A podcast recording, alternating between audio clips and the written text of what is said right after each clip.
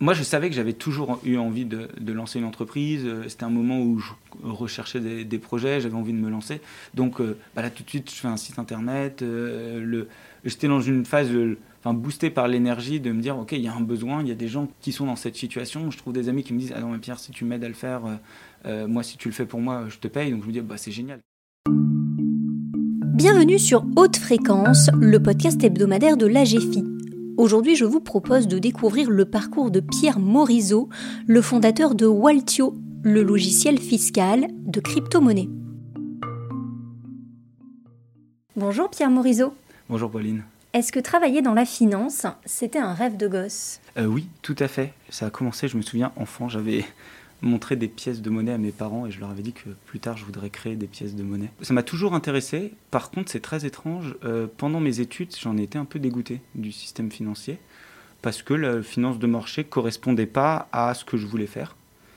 Euh, j'ai bien aimé la, comptabilité, euh, mais donc oui, c'était toujours, ça m'a toujours intéressé. Enfant, je n'étais pas très bon à l'école, donc j'ai un BTS en comptabilité, puis après j'ai fait une grande école de commerce, et là j'ai fait moitié euh, donc finance de marché. Et euh, à la fin du, du, Master 1, je me suis dit, mais en fait, je ne me retrouve pas dans cet univers.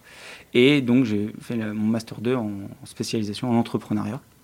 Euh, et donc, accompagner des sociétés qui se lançaient, qui se développaient, des entrepreneurs, avec donc, le projet associatif, qui finalement a pris plus de temps que la préparation enfin, aux examens de l'école, une fois dans l'école. Et et euh, donc au.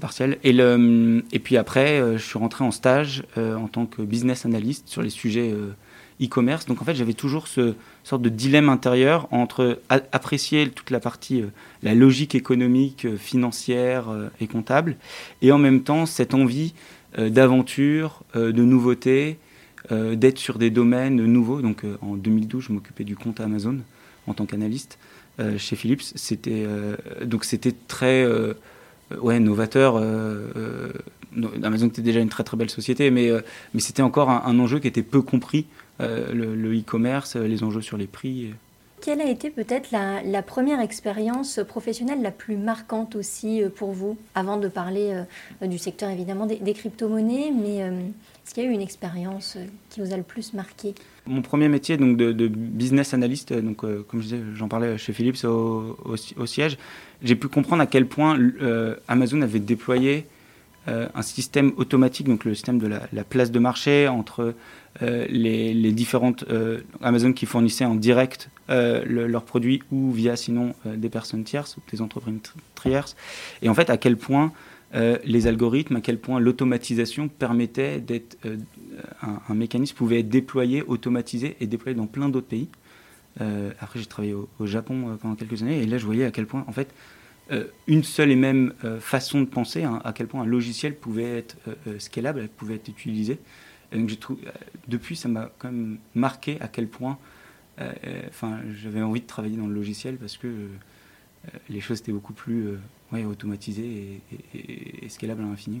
Et vous dites du coup que vous aviez aussi travaillé euh, au Japon, c'est ça? Ouais, j'avais eu en sortant d'école cette vraiment volonté de vivre à l'étranger. C'était, euh, euh, enfin, j'étais obstiné par ça. Et en effet, travaillant au siège donc à l'époque de Philips, donc à Amsterdam, après quelques années, bah, les opportunités pour aller à l'étranger étaient plus, enfin c'était plus facile. Et, et, donc j'ai décidé de partir, enfin deux ans. donc là, je m'occupais sur des sujets prix chez Philips, toujours. Et c'était hyper intéressant. Mais qu'est-ce qu'elles vous ont aussi appris d'un point de vue euh, personnel, ces mhm. expériences à l'étranger? Alors, d'un point de vue très personnel, le fait de vivre à l'étranger, notamment loin, euh, je pense qu'on se détache un petit peu de euh, nos enjeux habituels de sociabilisation, de proximité avec nos amis. On se ressent un peu plus sur soi-même, sur ce qu'on aime faire, sur ce qu'on a envie de faire pas forcément une pression sociale, mais on, se ressent et donc d'une certaine façon on se redécouvre davantage. Donc moi j'ai passé beaucoup plus de temps par exemple en montagne euh, à cette époque-là. Euh, donc ça, je trouve que ça nous permet de se recentrer sur un peu plus ce qu'on aime faire et, passer moins de temps à, sociabiliser. Euh, ouais, je pense que c'était un, un, des principaux apprentissages. C'est quoi que vous aimez faire Qu'est-ce qui bah vous permet aussi de vous recentrer? Bah, À titre personnel, moi j'aime bien passer du temps dans la nature, donc soit, soit en mer, soit en montagne. Euh, et c'est souvent là une façon dont moi je récupère de l'énergie, ce qui peut peut-être un peu absurde parce que c'est les conditions sont souvent difficiles, mais, euh, mais c'est des moments où justement je me ressource. Est-ce que vous pouvez expliquer ensuite euh, votre changement entre euh, voilà, ce, profil aussi assez particulier que vous aviez chez Philips et ensuite peut-être votre, votre attrait vers les crypto-monnaies? Enfin, En gros, comment s'est passé le basculement? Alors évidemment, ça a pris du temps, ça a été des moments de réflexion, de doute, mais il y avait avec un peu de recul, j'étais donc, comme je disais, intéressé par ce sujet financier. À l'époque, moi, je connaissais pas le mot fintech, mais il y avait vraiment un, euh, goût pour ce sujet. Et, euh, et donc, en fait, comment c'est fait? Je me suis dit, bon, je me vois pas lancer une entreprise à l'étranger. Euh, c'est un gros challenge. Donc, il faudrait soit retourner en France, lancer une entreprise, mais j'avais pas à l'époque de sujet, soit sinon intégrer une petite start-up au lancement ou même reprendre des études.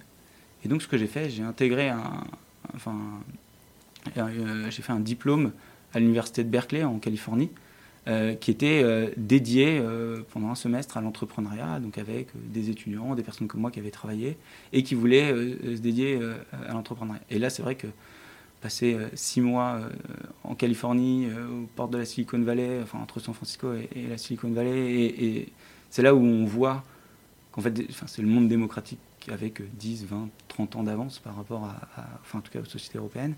Euh, et euh, la place de la technologie dans nos vies euh, m'a tout de suite fait comprendre, bon, ok, si je rentre en France, pour monter une boîte, ce sera une boîte qui soit sera intelligente, au sens intelligence artificielle ou machine learning, soit dans un sujet en tout cas technique, parce que on peut aller très très loin avec ces sujets et c'est absolument passionnant. C'est leur scalabilité et, aussi leur utilisation. Je peux donner des, exemples. Moi, je me souviens dans le train, j'étais content de payer avec mon, avec mon téléphone la plupart des gens autour de moi payaient avec leur montre. Je me souviens d'un barbecue euh, avec deux voisins et tout le monde parlait d'une librairie Python. La technologie est absolument omniprésente, le code aussi. Et donc de retour en France, je sais que je voulais absolument travailler sur une société technologique. J'avais le sujet financier qui m'intéressait beaucoup. Et en fait... Mais pas forcément les crypto-monnaies. Là, c'était... Euh, J'en avais. Euh, mais ça a été en fait à un même moment deux choses qui sont arrivées. Le premier, c'était la lecture d'un papier euh, qui s'appelle Bitcoin Totem et Tabou, qui est en français, qui a été écrit par euh, Yorick de Montbine et Gonzague Grandval, qui euh, explique Bitcoin simplement, mais enfin, de façon accessible, mais en, tout en même temps intelligente et constructive. et, et c'est vrai qu'en le lisant, je me suis dit, mais en fait, j'étais trop jeune pour vivre vraiment les prémices du développement d'Internet. là, en fait, on est vraiment au tout, tout, tout début on parlait à l'époque des années 95-96 euh, d'Internet, l'équivalent en termes de maturité euh, euh, de Bitcoin et des crypto-monnaies. Et, je me disais, mais il y a une source de potentiel et d'innovation sur la monnaie, chose qui n'a pas vraiment existé. Avant, dans le monde financier traditionnel, on ne peut pas vraiment innover sur la monnaie. on peut innover dans les services, les numériser, mais on ne peut pas vraiment innover sur la monnaie ou développer dessus, créer. Et, donc je me dis que ça, a un potentiel de changer notre société qui est tellement puissant que ce serait trop bien de, passer plus de temps. Et en même temps est venue la phase de déclaration fiscale, où moi-même je me suis dit, bon, écoute, euh, en 2007, tu as un petit peu gagné, il va falloir euh, calculer les plus-values et voir euh, ce que tu dois payer. En effet, le Japon m'avait rendu un peu plus, entre guillemets, bon citoyen à, respecter les règles. Et, et donc, et c'est là où j'ai réalisé que c'était infaisable. Et, moi, qui avais, comme on parlait, le background financier, j'avais ces capacités de pas produire des modèles, mais, euh, c'est un peu infaisable pour euh, va dire, la moindre personne qui, n'a pas ni une expertise euh, financière et une, connaissance juridique. C'est pas normal que, dire, je m'étais dit qu'un contribuable passe des semaines à construire son propre modèle pour pouvoir calculer ses plus-values. Ok, donc c'était en, 2017 du coup que vous rentrez de, de ce cursus, c'est ça, et qu'ensuite vous vous dites bon bah comment je vais faire maintenant avec ces crypto-monnaies euh, et en termes de fiscalité, euh, j'ai pas forcément les réponses à mes questions. Voilà, exactement. Je mmh. J'ai pas les réponses. Je dois creuser énormément. Euh, je vois que quelques personnes ont les mêmes problèmes que moi. Et se met en place une sorte d'entraide entre les individus. Enfin, c'était très étrange quand même de se dire. les gens cédaient. Ah tiens, j'ai travaillé là-dessus, j'ai fait ça. Et... L'entraide, ça se matérialisait comment? C'était à travers des forums ou est-ce que vous vous rencontriez bah, En fait, là, c'était en l'occurrence surtout un groupe Telegram et de voir des gens qui, toute la journée, posaient, s'entraidaient, donnaient des, informations. Bah, ces opérations, on doit les déclarer. Ah, mais si c'est vu comme bien meuble, est-ce qu'on peut avoir une déduction sur une durée de détention? Ah, mais oui, mais on ne peut pas prouver. Enfin, c'était vraiment une discussion constructive, alors qu'on normalement euh, la fiscalité ou enfin les, les, enjeux réglementaires, c'est hyper cadré, c'est défini, euh, c'est précis. Euh, et là, c'était vraiment, enfin, on était en phase d'exploration, quoi. Donc, et, donc à ce moment-là, moi, j'ai partagé mon, tableau avec les différentes formules que j'avais établies sur Google Sheet et je l'ai envoyé sur ce groupe et je leur ai dit, mais allez-y, hein, vous pouvez l'utiliser. Et là, j'ai vu les réactions extrêmement émotionnelles des gens. Euh, certains me disaient ah mais c'est une arnaque, d'autres ah mais c'est trop bien, merci. Je recevais des cœurs pendant la nuit. Euh, enfin, et donc je me dis ok, il y a, enfin, il y a quelque chose. Il y a quelque chose là. Et en effet, et en effet, quand, on veut lancer une activité, le premier, je pense, problème, euh, première chose sur laquelle on doit travailler, c'est de se dire ok, je réponds à un besoin. Est-ce que là il y a un problème? Est-ce que les gens presque en souffrent de ce problème? Si oui, ça veut dire qu'ils seront prêts, un, à utiliser, à tester, utiliser, et deux, à payer pour, euh, pour ce que je fais. Vous aviez euh, pensé effectivement à un modèle, mais par contre, en termes de, euh, d'entreprise, de création de, société, vous en étiez encore assez loin. Mhm. Donc, vous étiez dans, dans quel état d'esprit? Moi, je savais que j'avais toujours eu envie de, de lancer une entreprise. C'était un moment où je recherchais des, des projets, j'avais envie de me lancer. Donc, bah là, tout de suite, je fais un site internet. le, j'étais dans une phase enfin, boosté par l'énergie de me dire, OK, il y a un besoin, il y a des gens qui sont dans cette situation. Je trouve des amis qui me disent, ah non, mais Pierre, si tu m'aides à le faire, euh, euh, moi, si tu le fais pour moi, je te paye. Donc je me dis, bah, c'est génial, quelqu'un est prêt pour payer. Euh, Quand c'est un service qui est nouveau, c'est quand même étrange de dire, oh, les gens sont prêts à payer, à donner une partie de leur argent pour que je fasse ça. Et, là, donc je me dis, bon, ok, on, va se développer. Et tout de suite, je rencontre très rapidement mon, mon associé, donc Benjamin. Comment vous le rencontrez? Euh, sur, un, alors, euh, sur Internet. Euh, et, et, donc, on, je lui explique l'enjeu. je lui dis, mais en fait, c'est faire ça. on ne peut pas faire ça sur Excel de façon indéfiniment, enfin de façon indéfinie. Et lui, pas, pas de problème, c'est pas trop compliqué, je peux le coder au début, enfin pour faire vraiment les, prémices. Et, et, là, on voit que ça fonctionne ensemble, on, on, travaille bien, on est à distance. Et, enfin sur différents fuseaux horaires. Et, euh, et puis petit à petit, euh, on a six mois après euh, créé la société, l'immatriculé. L'année suivante, on a eu 30 clients. puis après, là, petit à petit, ça s'est développé. Comment ça s'est passé la première année? La première année, on s'est dit, bon, bah, on doit avoir un, quelque chose qui ressemble à un, un outil, donc, où les personnes peuvent en libre service déposer leurs fichiers sur notre application ou connecter par API si besoin. Et, euh, et puis, la, formule de calcul de plus-value, donc on avait euh, codé, enfin avec un avocat, euh, le code général des impôts, mais une toute petite brique, et on avait à l'époque, et, et, on va leur, les aider à leur dire, bah, voilà le montant d'impôt.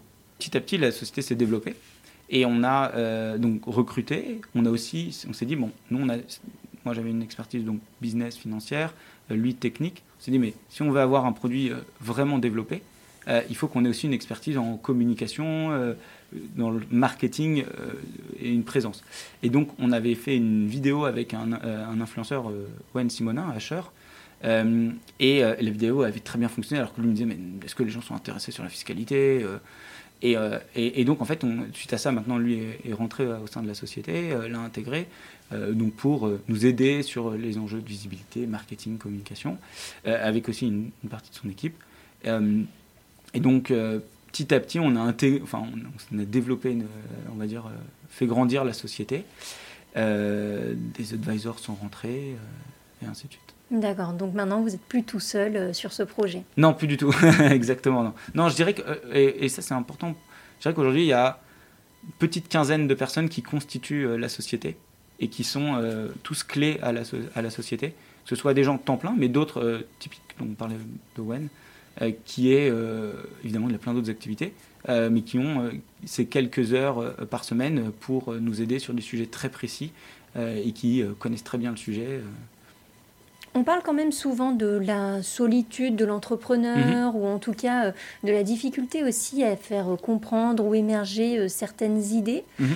Vous, dans le monde, on va dire, financier global, comment vous vous sentez aussi quand vous portez euh, ce type de projet euh, euh, en lien avec la fiscalité, les crypto-monnaies? La solitude de l'entrepreneur, déjà, en effet, elle existe et, je pense que il faut être un peu obstiné sur le, sur le sujet.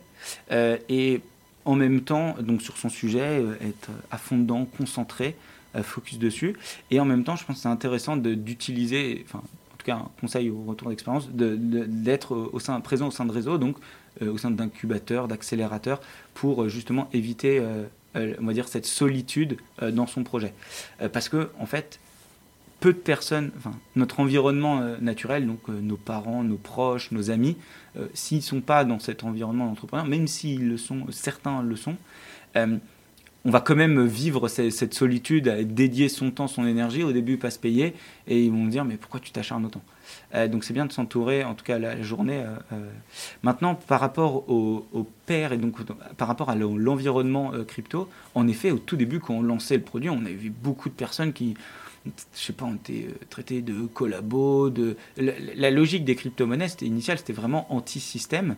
Euh, les, les cyberpunks n'avaient pas du tout une volonté que ce soit un actif qui soit régulé. Sauf qu'aujourd'hui, et aussi c'est notre vision, c'est que cet actif, pour qu'il soit euh, accepté euh, par les gouvernements des principales démocraties, il faut qu'il soit régulé, que les, comme les gouvernements perdent la création, la possibilité, enfin la faculté de création monétaire sur les crypto-monnaies, il faut qu'ils aient une capacité de suivi des comptes, de comprendre parmi les individus, parmi les contribuables qui en détient et mm. de quel montant on, on s'est tout de suite dit, mais c'est sûr que pour que les crypto-monnaies se développent, il faudra ce type de solution.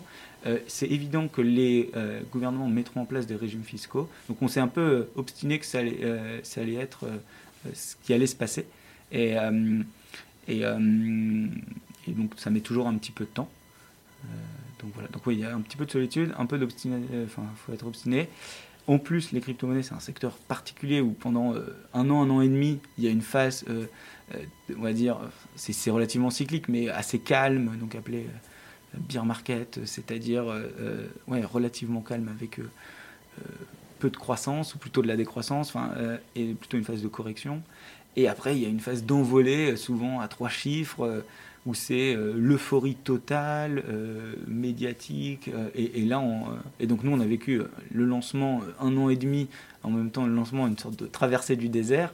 Et après, et là, surtout depuis un an et demi, on vit une phase de, enfin, ouais, énergie folle, plein de projets, plein de croissance euh, et autres. Comment est-ce que vous avez évolué, même euh, personnellement, hein, en tant que patron? Euh, Ben, comment on évolue? En fait, je pense que à partir du moment où on, cherche à s'entourer avec des personnes avec qui on aime travailler, avec qui le travail est naturel, c'est-à-dire que la, le fit humain est, naturel et facile, euh, où on partage des mêmes valeurs, bah, les choses vont aller hyper euh, facilement. Ça, je pense que c'est un, moi une des choses qui m'a le plus marqué dans, les dernières années, euh, surtout au tout début quand on ne se paye pas ou très peu.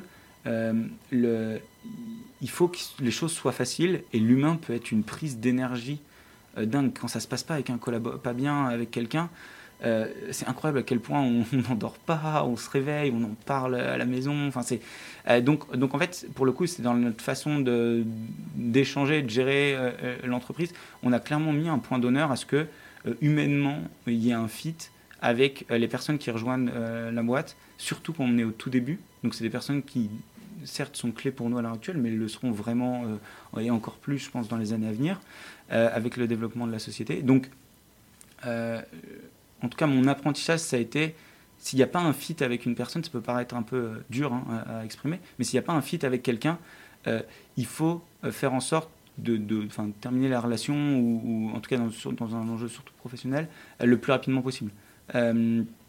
parce que ça ne va faire que de, se dégrader.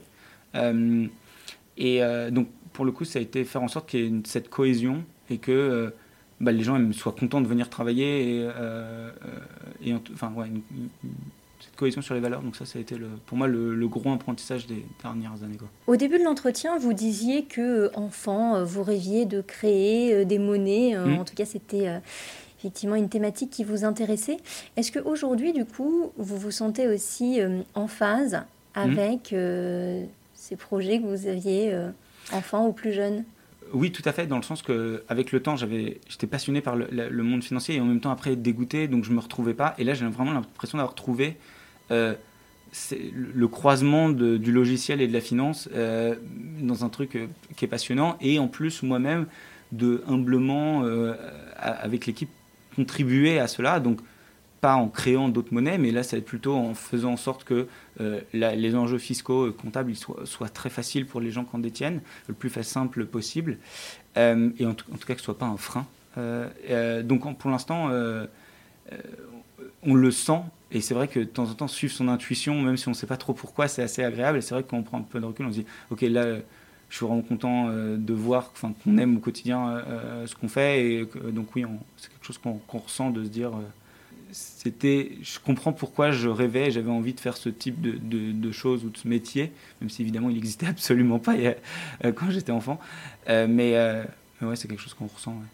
Est-ce que, dans un certain sens, on peut dire que les crypto-monnaies aussi vous collent à la peau? Est-ce que c'est difficile de se détacher aussi de ce milieu euh, quand on travaille dedans, quand on en a, quand on en entend parler? Mhm. euh, Est-ce que vous arrivez aussi un peu à décrocher du monde des cryptos? J'ai envie de répondre à deux éléments. C'est un, décrocher du travail, décrocher des écrans et décrocher des, des cryptos.